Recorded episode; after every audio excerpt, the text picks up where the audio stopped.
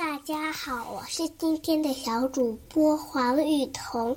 我再过三个月就要六周岁啦。我给大家带来的故事是《马德琳》。巴黎有一座老房子，房子外墙上爬满了藤萝，里面住着十二个小女孩。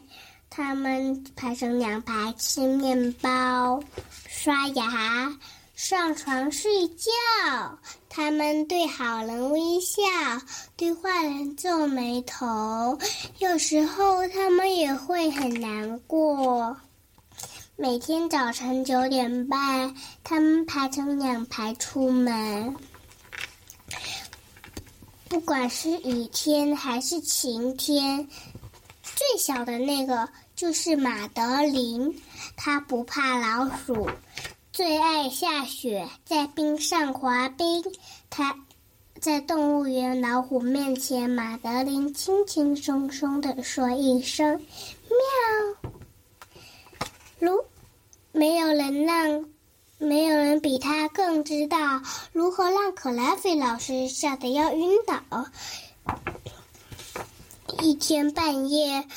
克拉菲老师打开灯说：“有点不太对劲哦。”小马德琳坐在床上哭啊哭，两只眼睛都哭红了。孔医生来了不多久，就急忙打电话，每个人都忍不住哭了。马德琳躺在医生的怀里，又安全又温暖。他们在闪着红灯的汽车载他们冲到黑夜。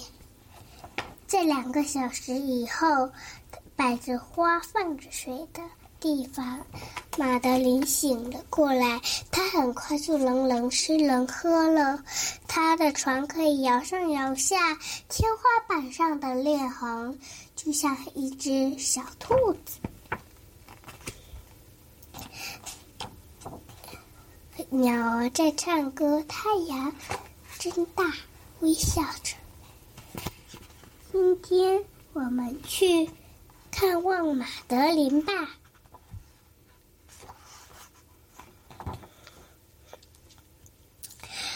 病病房病房外有一个告示牌，写着两点到四点。大家拿着花。不敢说话，也不敢笑。哇！